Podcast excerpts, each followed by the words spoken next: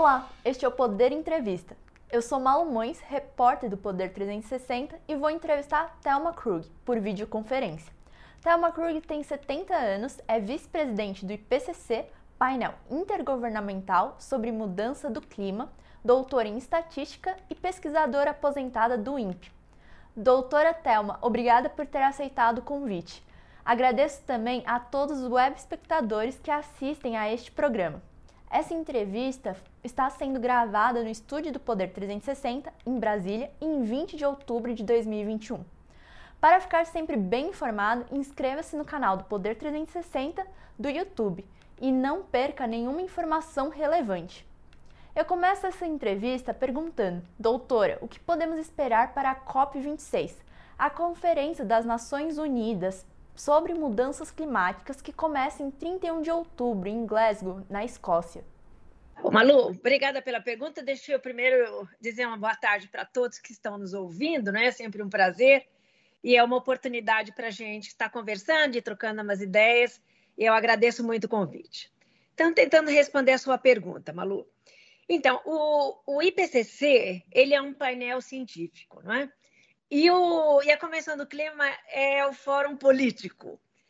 Então, os dois, é, vamos assim dizer, o IPCC ele contribui com a ciência para facilitar a tomada de decisão dos governos membros da, na Conferência das Partes. Na verdade, são os mesmos governos membros. O IPCC tem 195, a Convenção tem 196. Então, o que, que a gente espera, Malu? É, Bom, esse relatório saiu agora em agosto, ou seja, ele é bem novinho e ele traz resultados muito importantes, né? É, que, na verdade, consolidaram alguns resultados dos nossos é, relatórios anteriores, mas eles trazem contribuições novas. E a cada novo relatório, que a gente faz a cada sete anos, é um ciclo, né? Então, ano que vem a gente finaliza um ciclo de sete anos.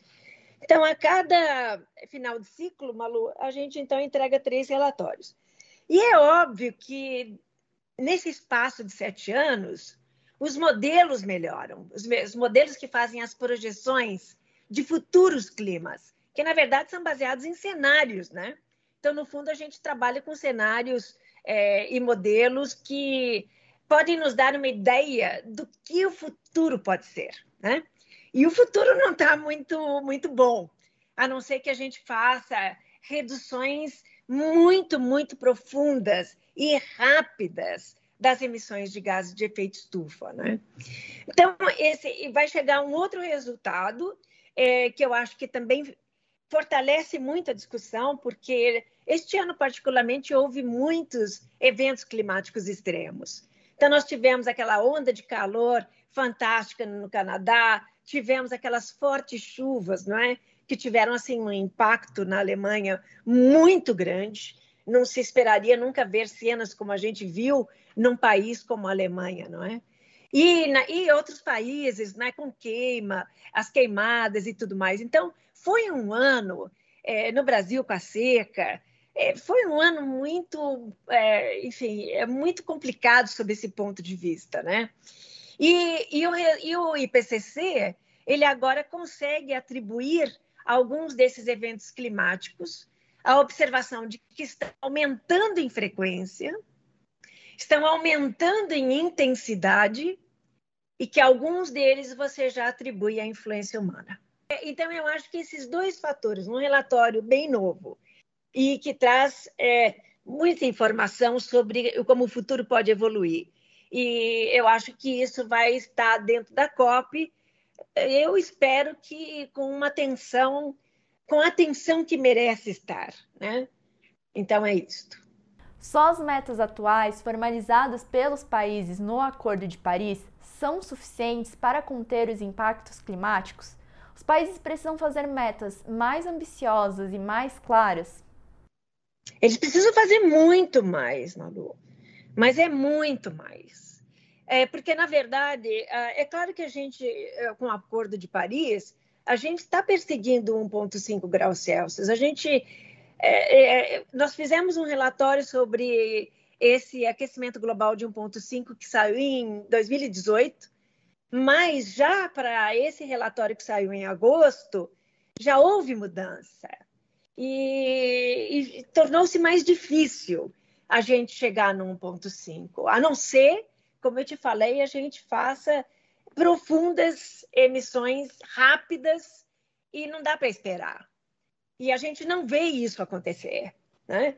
Então, na verdade, é, o Acordo de Paris ele foi um pouco solto, a meu ver, porque ele não, não, não deu metas de redução de emissões é, nem para os países desenvolvidos, como nós tínhamos no, no protocolo de Kyoto.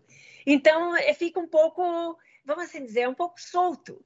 E só em 2023 que nós vamos fazer uma avaliação, nós não, porque o IPCC ele não faz a pesquisa, mas outros institutos farão uma avaliação é, do, de, de a quanta andamos em termos de, do agregado de reduções de emissões que os países estão fazendo. E com este agregado, aí sim dá para usar os modelos do IPCC para ver se você está numa trajetória que te leve a um aquecimento de 2, 1,5, 3, 4. É, e a situação ela não está muito boa. Então, o que a gente espera realmente, como você me fez uma pergunta da COP, eu acredito que, que vai haver, vai se sair daquelas promessas dos países desenvolvidos de contribuir com os países em desenvolvimento, e a gente não fala só em termos de, eh, de financiamento, não é só dinheiro. É, você tem as questões de capacitação, você tem as questões de transferência de tecnologia, você tem é, inúmeras, inúmeros potenciais de ajudar. Então, eu espero que isto se renove, vamos assim dizer, é, dentro da, da discussão na COP26. Qual a senhora enxerga que foi o efeito prático das conferências do clima até agora? A cada evento, as previsões são mais catastróficas. Adianta estabelecer metas que os países deixam de cumprir? Então, Alu, essa é uma questão interessante, não é? Por outro lado, você vê, no, no protocolo de Kyoto havia metas, é, metas estabelecidas para os países desenvolvidos, não é? E quando essas metas eh, não eram atendidas, eles tinham a possibilidade de usar mecanismos de flexibilização. Então, por exemplo, o mecanismo de desenvolvimento limpo, que era que era um mecanismo de mercado, é? É, ele podia ser usado, inclusive, com projetos em países em desenvolvimento, especificamente para o mecanismo de desenvolvimento limpo. Mas havia também dois outros mecanismos, né, é, que eles podiam usar entre, entre si, países desenvolvidos com país desenvolvido, né? Então, é, de uma certa forma, apesar de que potencialmente eles poderiam não cumprir por suas próprias reduções domésticas, havia mecanismos que poderiam ser utilizados para facilitar que aquela meta fosse encontrada, né, fosse atingida, né? Isso não existe hoje, então, no Acordo de Paris. Quer dizer, num ponto, Malu, até foi interessante porque uh, eu acho que agilizou o processo de, dos países concordarem com o Acordo de Paris. Né? Porque o protocolo, de, o protocolo de Kyoto demorou muito. E Paris foi rápido e ratificou no ano seguinte, o que foi ainda mais é, estarrecedor, né?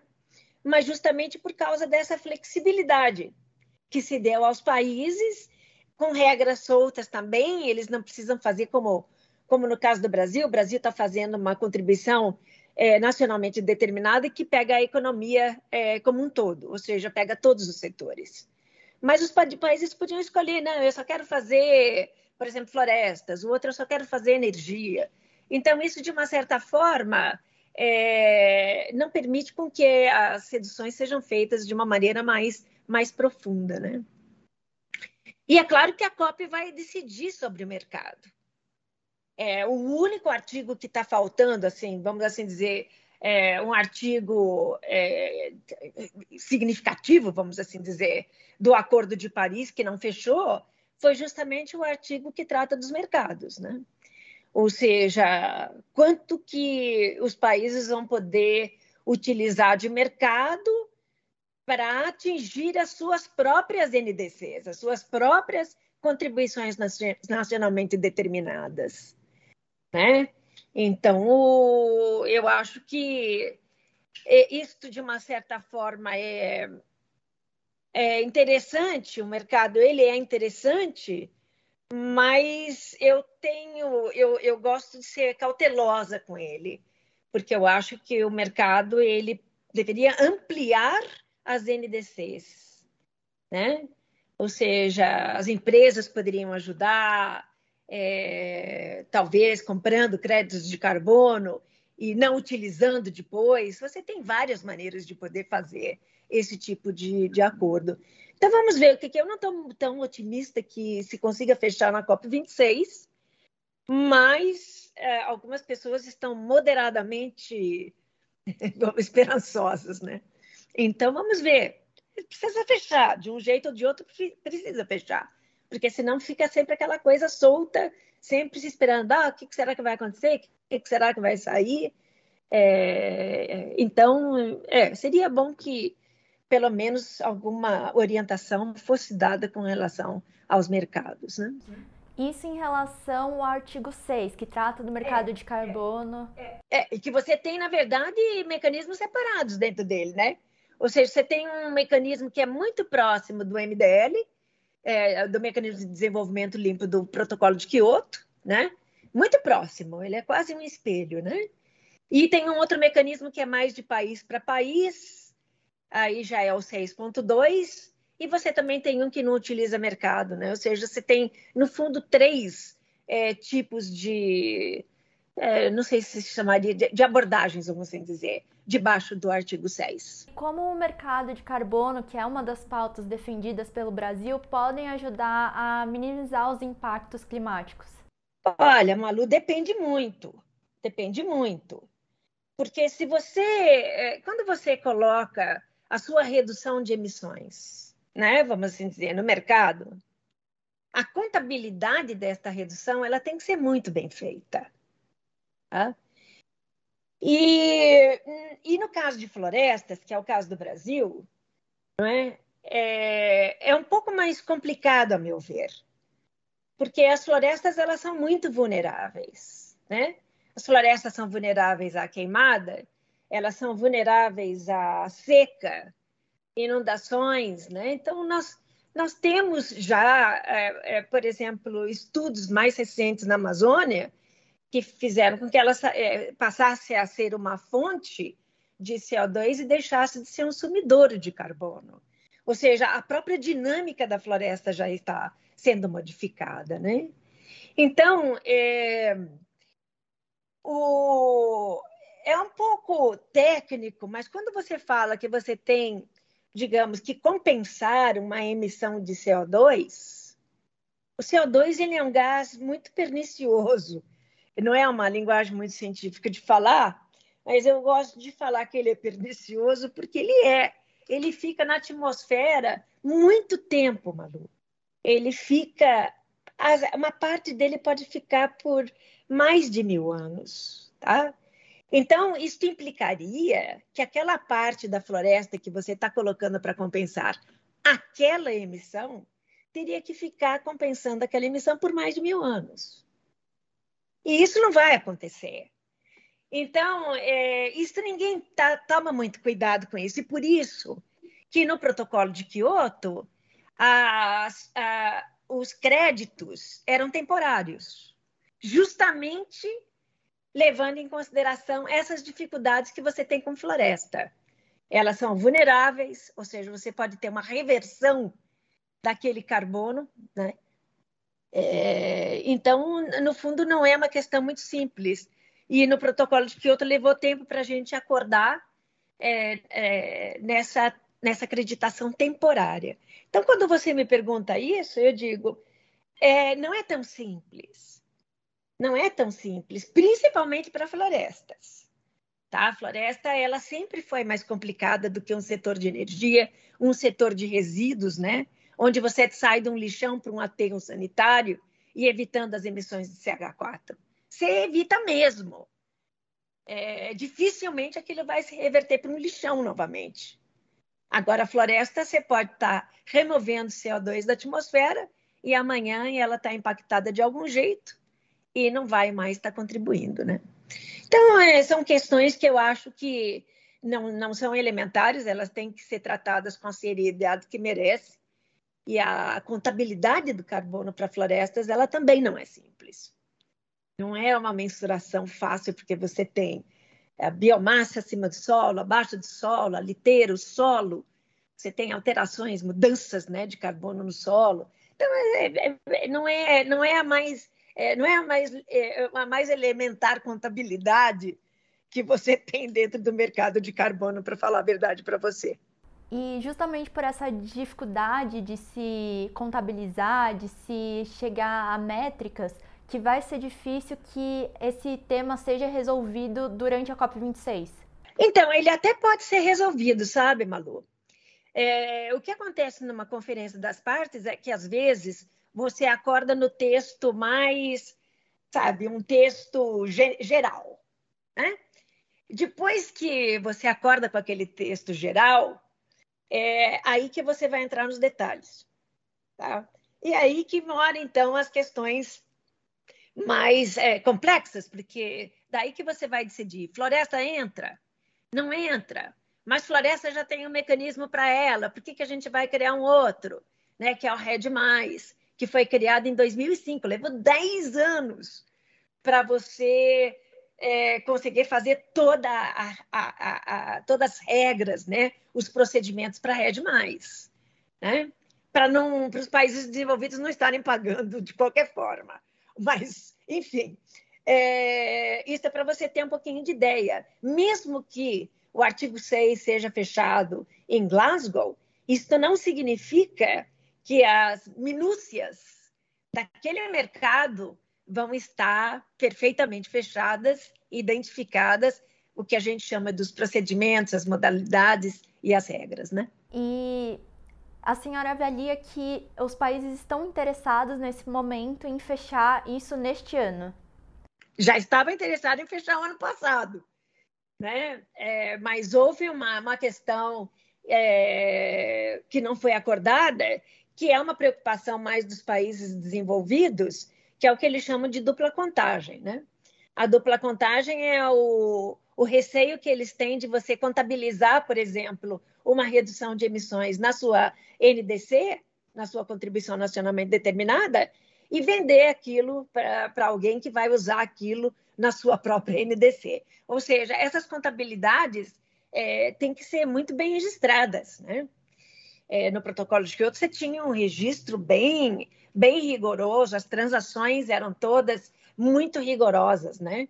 Então, é, a necessidade de que se acorde minimamente como é que você faz é, o registro ou assegura que você não tem esta dupla contabilidade é, na, com a questão do mercado. Vende para um, depois vende para outro. Enfim, é complicado, Malu. E doutora, muito se fala que a COP26 precisa ser ambiciosa. O que isso significa em termos práticos? Olha, Malu, falando a verdade para você, eu não acho que você vai conseguir que a COP26 seja ambiciosa. Tá? Porque eu acho que em 2023, quando você vai fazer o Global Stock Take, que eles chamam, que é, é tomar, é, tomar pé da situação né? O Global Stock Take é tomar pé global, vamos assim dizer, né? Para a gente fazer uma tradução bem chula. É, tomar pé da situação, que é quando você vai, então, considerar tudo que está acontecendo de redução de emissões e ver como é que os países estão ah, agregadamente é, contribuindo para você estar numa trajetória que te leve até o final desse século, tá? Numa, numa limit, limitar um aquecimento a um grau que seja consistente com o Acordo de Paris, ou seja, bem abaixo de 2 graus e, quiçá, 1,5. Mas o bem abaixo de 2 já é, evita você não passar disso, porque cada meio grau, uma luz de aquecimento, faz, não é, nem precisa ser meio grau, é que o sinal que você tem da diferença entre 1,5 e 2, ela não, não é visível assim para é, o que é 1,5, 1,6, 1,7. Né? Então, por isso que a gente fala que cada meio grau, que é quando você consegue realmente captar o sinal, a diferença que isso faz, inclusive nos impactos, é, então, é, é, cada, cada, cada pouquinho ele, ele é importante. Né? Então, eu acho que na COP26 você não consegue, muito provavelmente não vai conseguir, porque não está estabelecido é, que ela vai discutir esta temática, ela está reservada para o ano que vem, e aí sim. O que os países fazem normalmente é colocar à mesa é, maiores reduções de emissão como uma forma de mostrar a sua boa vontade, o seu esforço e muitas vezes buscando é, buscando o apoio dos países desenvolvidos de uma forma bilateral. E o que vai acontecer caso o aumento da temperatura global em relação aos níveis pré-revolução industrial chegue a 1,5 graus Celsius ainda na próxima década? como cita o relatório do IPCC? É, então, o, o problema maior, é, Malu, que a gente vê, e não precisa chegar no 1.5, nós já estamos com um problema com 1.1, né? E eu acho que, na minha opinião, a, a, o impacto que você tem muito grande é que essa, esse, essa temperatura média global ela não se distribui é, igualzinho, uniformemente em todos os países. Então, se você pegar a parte mais norte do hemisfério norte, ali o Ártico, né? Por exemplo, você tem um aumento de temperatura que pode chegar a duas vezes e meia, três vezes mais do que a média global. E é isso que está acarretando a perda de massa de gelo é, no Ártico, né? A questão da, da retração das geleiras. Você não tinha uma perda de massa, nem uma retração de geleiras nos últimos mil, dois mil anos. Então, o IPCC traz nesse relatório umas comparações que são muito preocupantes. Né? Por exemplo, a concentração de, de dióxido de carbono na atmosfera em 2019 não existia nos últimos dois milhões de anos. E, e essa perda da massa de gelo e a retração das geleiras, ela está contribuindo agora para uma mais rápida elevação do nível do mar. Antes, o maior contribuinte era a expansão térmica, porque o oceano ele vai se aquecendo muito lentamente, né? É um processo, Malu, que mesmo que nós não fizéssemos mais nada, o mundo parasse, né? Parasse mais do que parou com a com a pandemia, parasse, total.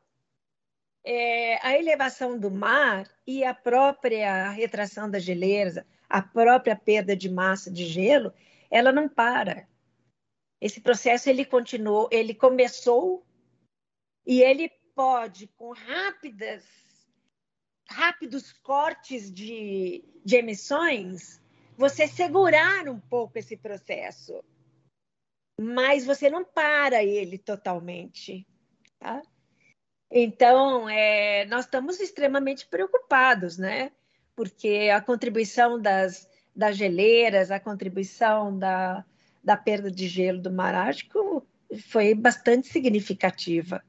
Foi, acho que a expansão térmica para a última década, ela contribuiu com uns 35%, o resto vem de fora. Então, é, é altamente preocupante, né? Nós não tínhamos essa taxa tão rápida de elevação do nível do mar como nós estamos tendo agora. Está é, tá preocupante mesmo. O IPCC deveria ter feito alertas e recomendações mais fortes no passado para evitar que a gente lidasse com esse cenário que a gente está lidando hoje?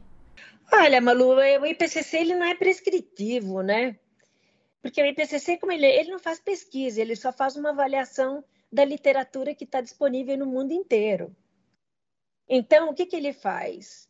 Ele faz é, uma avaliação, e para esse relatório de agosto foram 14 mil publicações científicas, né? E 230 autores líderes.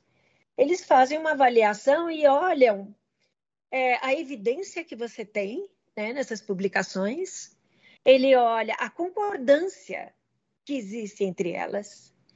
E com esta avaliação, se constrói o que a gente chama de qualificadores, né? A gente tem uma linguagem de calibração.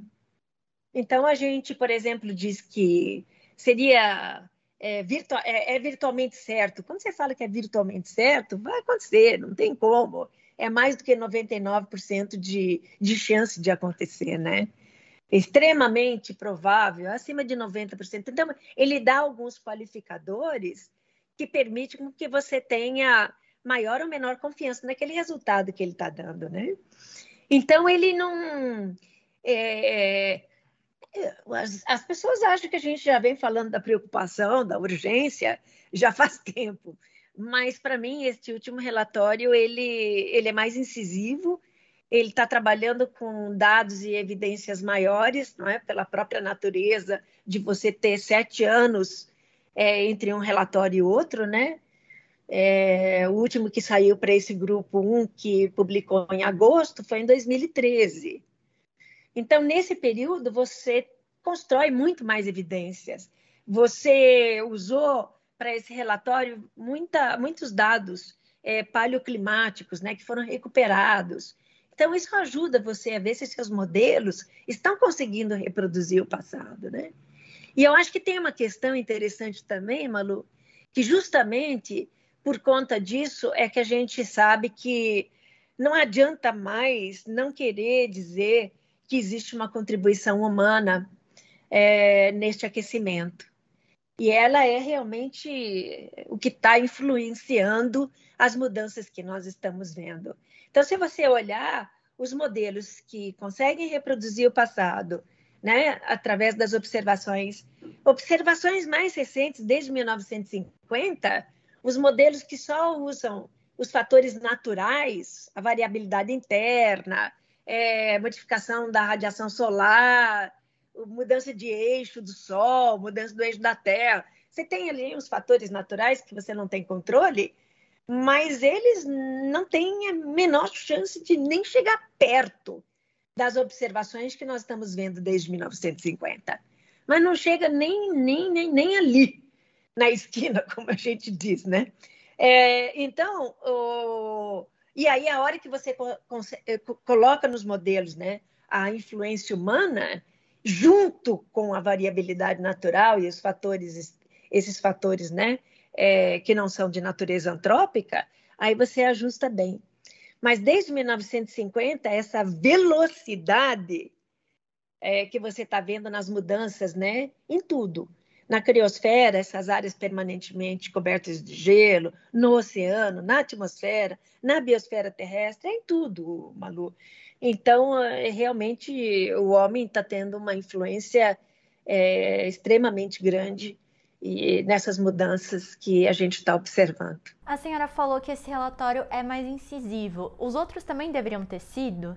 Não, porque você não tinha, muito provavelmente, uma indicação na literatura é, que levasse você a poder ser mais incisivo, né? E o IPCC ele, ele continua não sendo incisivo. Eu acho que as mensagens elas elas são quase que encriptadas. É o que está nos relatórios, assim, nos artigos científicos, né? Na linguagem. Então, o que, que vai acontecer com o e-mail? O que, que vai acontecer com os impactos? A gente não, não adivinha. Agora, o que eu acho interessante é o seguinte: é que a cada novo relatório você aumenta a confiança dos seus resultados.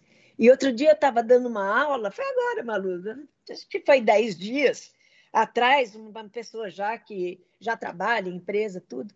Ele fala, pessoal, olha, eu não duvido do IPCC não, porque tudo que ele falou lá no passado aconteceu. Só que no passado você tinha uma linguagem de calibração mais fraca.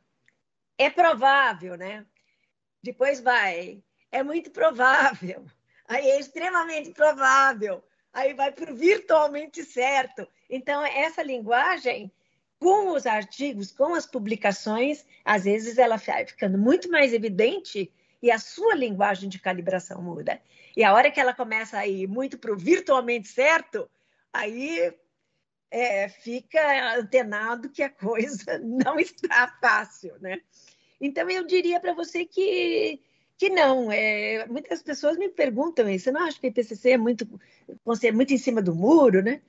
Não, porque a gente não faz esse tipo de avaliação.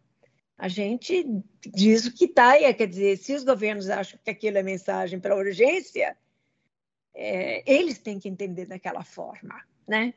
É, e a linguagem de calibração ajuda, e, e por isso que o sumário para formuladores de políticas, é, que é aprovado pelos 195 governos membros, linha a linha, ele é extremamente trabalhado junto com os governos e os autores. Não que os governos queiram interferir. Os governos querem entender como é que você está dando aquela linguagem de calibração, quantos artigos científicos, como é que você chegou a essa conclusão, como é que isso foi construído, né? Porque não deixa de ser um pouco subjetivo, né? É, Malu, não tem jeito, não vai estar tá escrito lá no artigo que é virtualmente certo, mas é, você lê tantos artigos, as coisas são tão convergentes, né? e consistentes que acabam levando você a ter uma confiança maior é, nos resultados. E o que os governos, o que os países precisam fazer que nessa COP 26 para que as suas metas possam minimizar os impactos climáticos que a gente já está vivendo? Então, a única maneira que tem mesmo, Malu, é, é essa rápida redução em todos os setores. Não tem jeito. É, para você, por exemplo, chegar no, no 1.5, todos, todos os modelos, né, todas as trajetórias de emissões que o IPCC avaliou na literatura, né, inclusive isso foi para o relatório de 1.5, todas elas é, indicavam que você tinha que zerar é, as emissões de CO2 de forma líquida, né, significando que é, as emissões teriam que ser contrabalanceadas com as reduções e isso dá zero, né? Ou seja, você não vai ter mais emissão de CO2 por volta de 2050. Nós estamos falando de 30 anos, ou seja, está dobrando a esquina. Né? Futuro, para mim, já não, não, não tem mais jeito como mudança do clima. O futuro é hoje, você entendeu? É, em ações, né? Então, é, zerar, e se você for para 2 graus, o que vai acontecer é que isso vai levar um pouco mais para frente, para 2070 mais ou menos, por volta de 2070. Né? Então, você prolonga esse prazo de zerar o CO2, por outro lado, você está com aquecimento de 2 graus, que já tem um impacto fantástico, Manu. Tá? É, e quando eu falo fantástico, o IPCC ele tem cinco motivos de preocupação um é com as espécies ameaçadas, é, espécies únicas, falando com os corais. Corais não tem jeito, chegou nos dois graus, é extinção. É extinção. Chegou no e-mail, você vai estar ali com 85%, 90% deles ainda, se, é, é, ou seja, ficar com 10%, você entendeu? Porque já, já, já, já foi uma boa parte, já foi embora é, por conta da acidificação dos oceanos, porque os oceanos têm uma contribuição grande de tirar CO2 da atmosfera. Então, esses dois graus para eventos extremos, é, o IPCC tem uma, ah, tem uma visualização que ele passa do amarelo para o cor de laranja, para o vermelho, para o roxo, né? E é engraçado que a cada publicação ele ajusta essas cores, e isso está baixando, ou seja, na verdade, o amarelo começa a aparecer antes do que ele aparecia na, na publicação anterior, o vermelho aparece antes, ou seja, o que isso implica? Que essas complicações, esses impactos, esses riscos acontecem mais cedo do que tinha sido antecipado anteriormente, né? Então, é, também com base em evidências, né? Então, Malu, eu, eu digo para você que é, o cenário ele não, não é um cenário muito otimista. E por isso eu, eu não estou tão confiante. A COP26 ela vai ser uma COP estranha, né?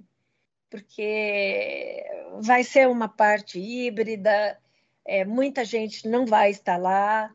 É, e, e, de fato isso, isso não é bom, né? O bom da COP é que ela tem aquele momento dela, né?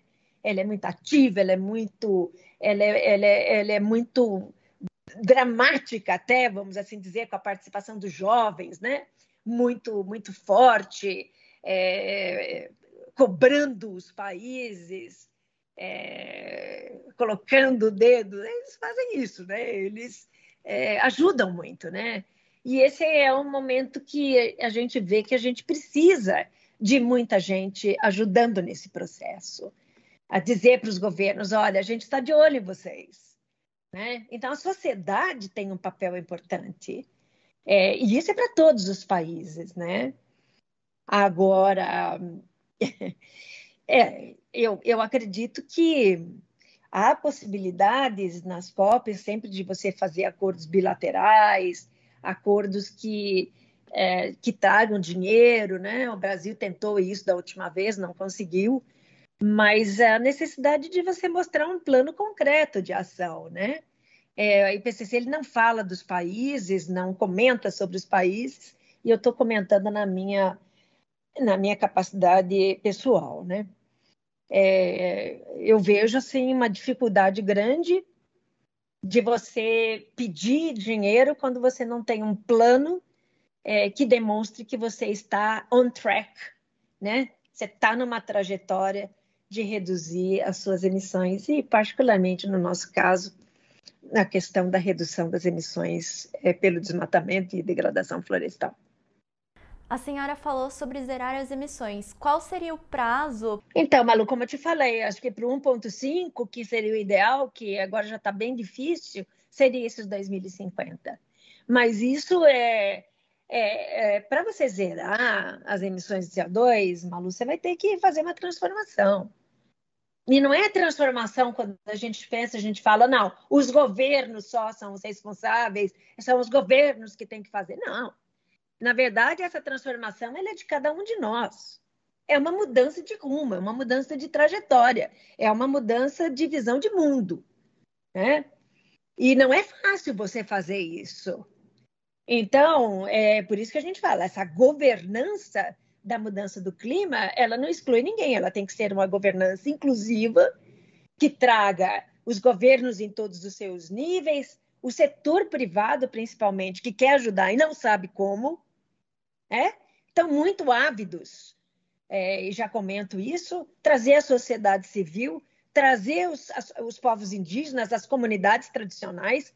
Você não pode tirar, excluir é, parte da população e tentando dar um futuro, é, ou ameaçando um futuro é, para essas, é, essas comunidades que nem ao menos têm a chance de poder contribuir para poder enfim, reduzir as emissões ou adaptar a mudança do clima, né? Essas comunidades são fantásticas para se adaptar, que elas já entendem assim as mudanças rapidamente, elas se adaptam muito antes, né? É, então é muito interessante isso. Agora, falava para você das empresas, as empresas elas já, já entenderam né, que se não, se não é, tiverem assim, uma, a demonstração de estar pelo menos tentando migrar para um zero líquido, ou ser carbono neutro, como se costuma falar, é, eu acredito que muito rapidamente perdem a competitividade. Tá? Bom, esse é um aspecto. Por outro lado, eu acho que existem oportunidades. Isso eu falei já em 2015 com as empresas que estavam lá na COP, é, falaria agora, Thelma, né? Falo, agora, gente, agora é, é, é, é, o mundo novo. É você buscar parcerias para tentar buscar inovação.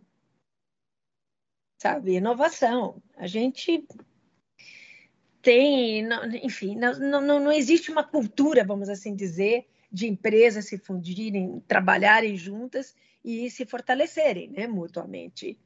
Então, essa questão de lucro, eu acho que ela fica um pouco mais é, dissolvida, vamos assim dizer, num primeiro momento, é, para não terminar em 2000 e tanto e já não ser mais com, competitiva e fechar. Aí o que vai sobrar são só as grandes empresas, o que não é justo. O que não é justo, não é uma transição justa, nem para as empresas e nem para as pessoas. Né? Porque você vai ficar refém de, de grandes companhias basicamente internacionais, né? Então é uma é, é um momento para reflexão, sabe, ô Malu? Eu vejo isso muito dessa forma. E vejo a gente também. É, a gente tem uma, uma, uma, uma cultura é, que não favorece muito. É a cultura do consumo, é, é a cultura do desperdício, é, é a cultura que não está nem aí.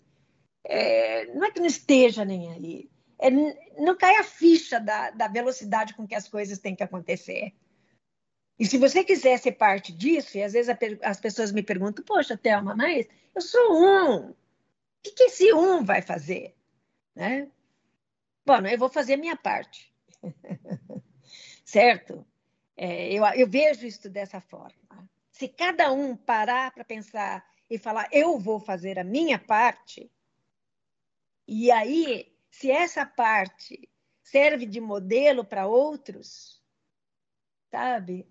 É, vai de um para dois, de dois para quatro, é uma progressão, sabe? E e eu, eu vejo assim, não que a gente acabe sendo sempre perfeito, isso não acontece. Mas algumas coisas são importantes. O desperdício, principalmente o desperdício, o consumo. Será que precisa comprar isso? Sabe? Será que é mesmo necessário? Para para pensar. Né? Não compre por impulso. Porque será que dá para reusar, reciclar? aquela economia circular, circular que agora a gente está falando, né? E faz as, coisas, as pessoas repensarem, sabe? Ô, Malu, acho que a Covid, ela deu uma... Foi interessante, eu estava agora há pouco conversando com uma amiga, ela falou, puxa vida, né? Impressionante o número de pessoas que conseguiram é, se reinventar. Como as pessoas conseguiram ser criativas, sabe? Com coisas simples.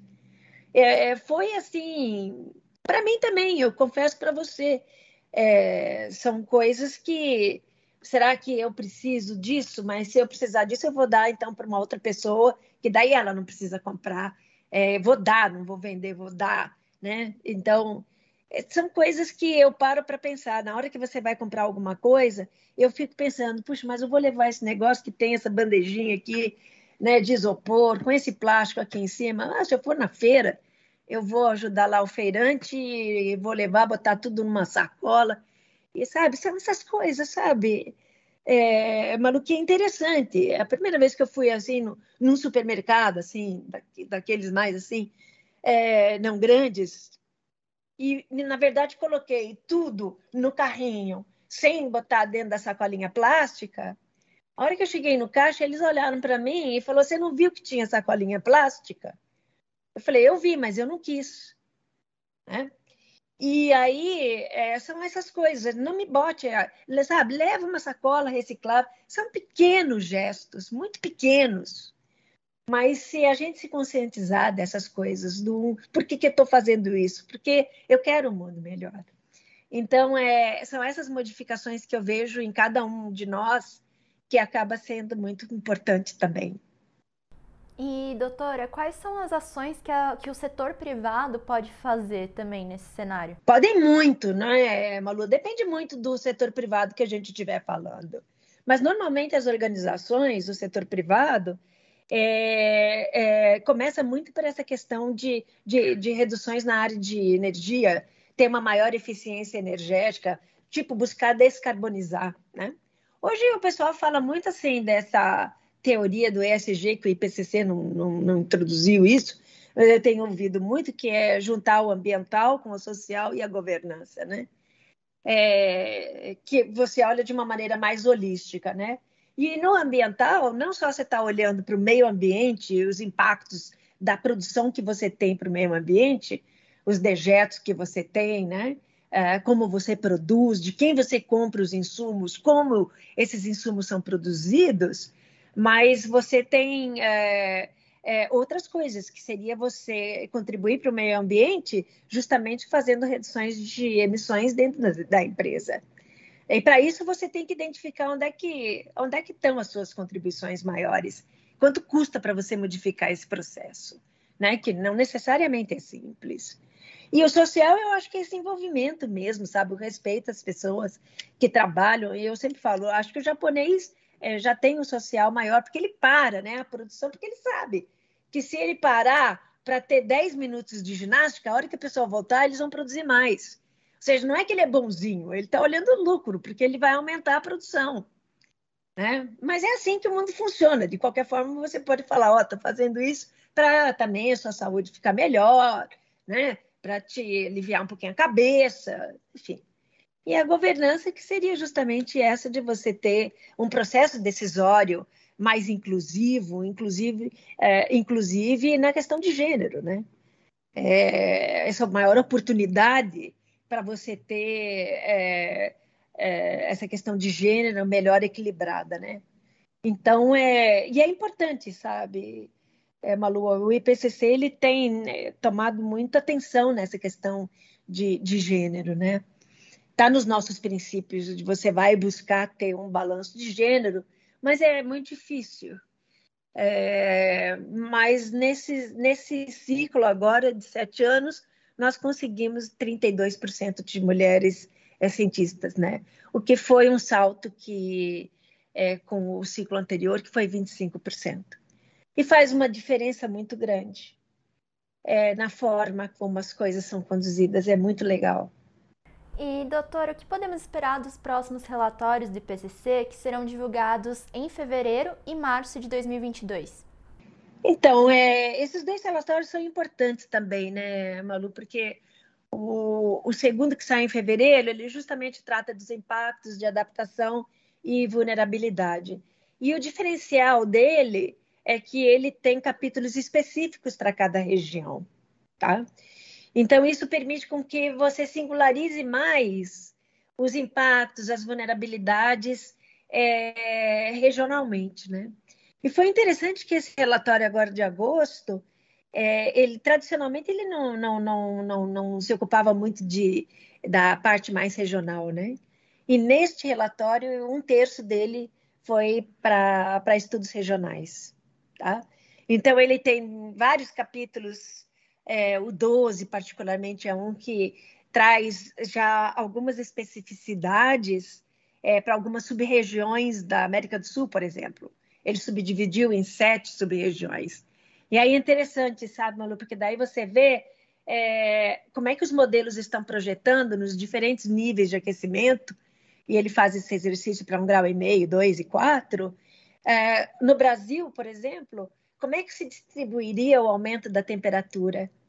Esse 1,5, o 2 e o 4 acima dos níveis pré-industriais, né? E você vê que a região centro-oeste ela é bastante impactada. A região, é, esse relatório também traz uma questão interessante que eles estão chamando de queimadas meteorológicas. Queimadas meteorológicas seriam resultantes de um conjunto, é como se fosse um agregado de condições, como dias muito secos, né, temperaturas muito altas e com uma seca também. Você tem um agregado de condições que favorecem essas queimadas que passam a se chamar queimadas meteorológicas. E é, esse relatório diz muito claramente que as queimadas meteorológicas são esperadas ser, na Amazônia, as maiores do mundo no século XXI. Então, sabe, são sinais de alerta, né? Porque como é que a gente vai fazer? Então, eu acho que a gente tem sempre falado isso, que agora é, é pensar num futuro debaixo de vários cenários. Tá? Você não pode continuar business as usual. O passado não serve para dar uma lição para o futuro, totalmente. Algumas lições você aprende, mas outras não estavam lá.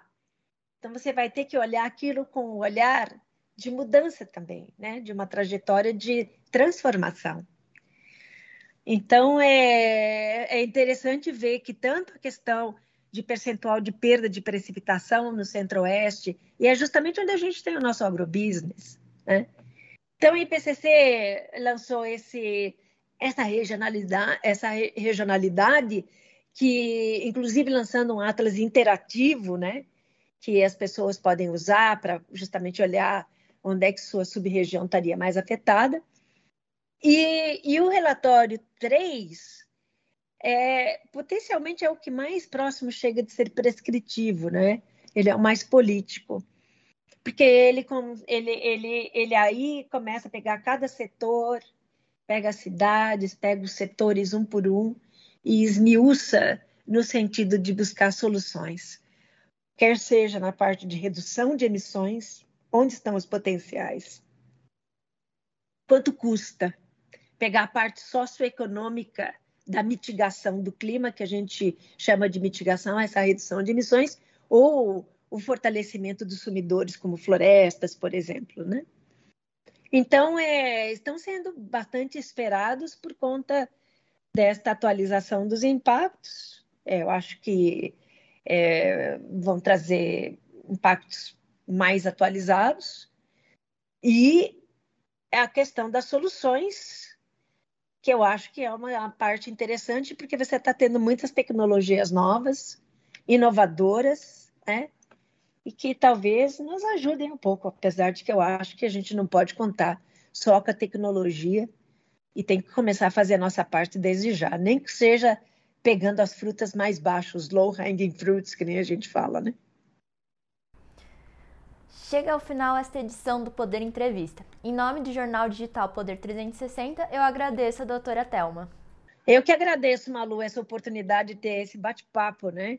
Eu sempre acho que as entrevistas mais é, que eu mais aprecio são aquelas que a gente pode bater um bate-papo bem, bem gostoso. E agradeço você por essa oportunidade de ter propiciado esse ambiente é, informal, vamos assim dizer, para que a gente batesse esse bate-papo de uma maneira bem gostosa. Muito obrigada, Malu. Agradeço também a todos os web espectadores que assistiram a este programa. Esta entrevista foi gravada no estúdio do Poder 360 em Brasília, em 20 de outubro de 2021. Para ficar sempre bem informado, inscreva-se no canal do Poder 360 do YouTube e não perca nenhuma informação relevante.